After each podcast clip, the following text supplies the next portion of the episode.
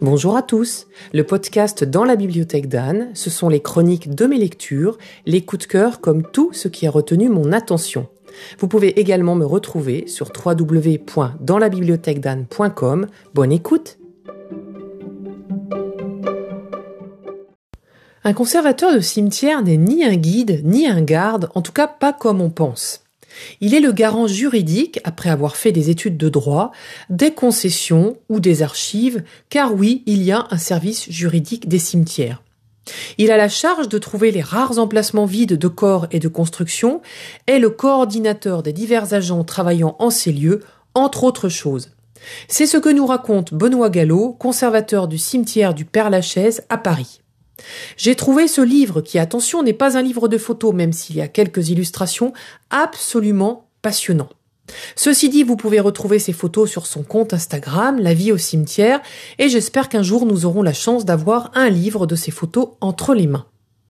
Cet homme jeune nous raconte sa vie de fils et petit-fils de gérant de pompes funèbres et comment il s'est retrouvé finalement par hasard au Père Lachaise, lui qui n'avait pas désiré reprendre l'affaire familiale.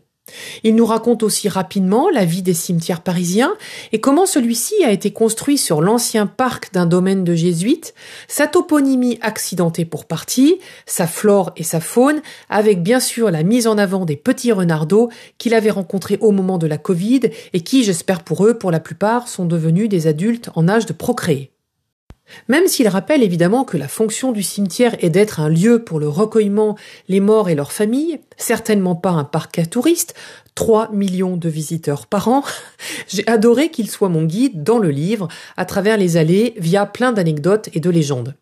Il a à cœur de faire en sorte que les différents publics puissent cohabiter sans déranger les endeuillés minoritaires mais prioritaires. Tout le monde ne peut d'ailleurs pas être enterré au Père Lachaise.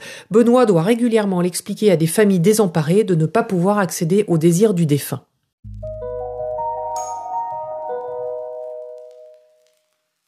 Avant tout, j'ai retenu que pour lui, le Père Lachaise doit être un lieu où on doit se perdre. La meilleure expérience est d'aller se balader sans plan, qui d'ailleurs n'est pas utile pour tout le monde puisque des gens s'y perdent même avec un plan.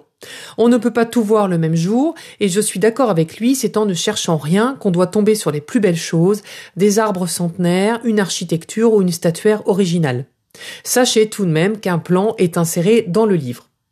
Je crois que le Père Lachaise nous fascine tous parce que notre rapport à la mort aujourd'hui est biaisé.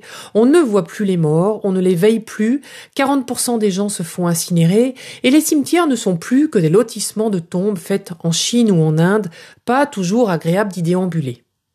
Sauf quand les municipalités décident de leur procurer de la verdure et des arbres grâce à l'interdiction maintenant bien ancrée des produits phytosanitaires, et auquel cas cela peut redevenir des lieux de méditation et au sens premier des jardins du souvenir.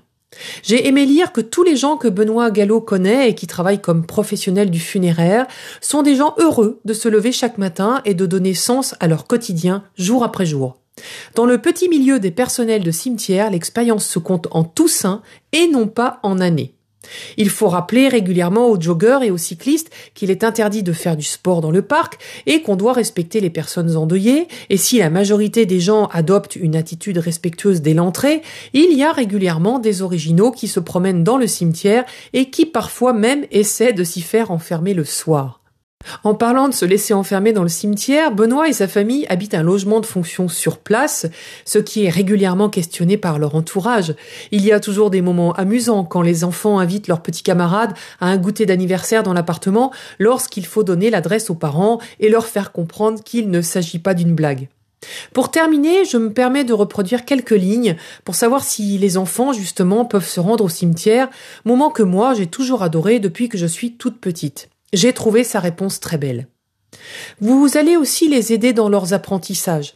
Vos enfants pourront développer leur sens de l'orientation, apprendre à lire un plan, s'exercer à la lecture en déchiffrant les épitaphes ou les chiffres romains, faire des soustractions de tête pour calculer l'âge de décès des défunts, s'intéresser aux oiseaux, aux arbres et ramasser des marrons. Quand ils tomberont nez à nez avec la tombe d'un enfant, ils comprendront que la mort ne concerne pas seulement papy et mamie, et pourquoi papa et maman insistent autant sur la nécessité de regarder à gauche puis à droite avant de traverser la route. Parler de la mort avec eux les aidera à mieux profiter de la vie. Emmenez-les au Père Lachaise, ils vous remercieront plus tard. Je vous dis à bientôt pour un prochain épisode.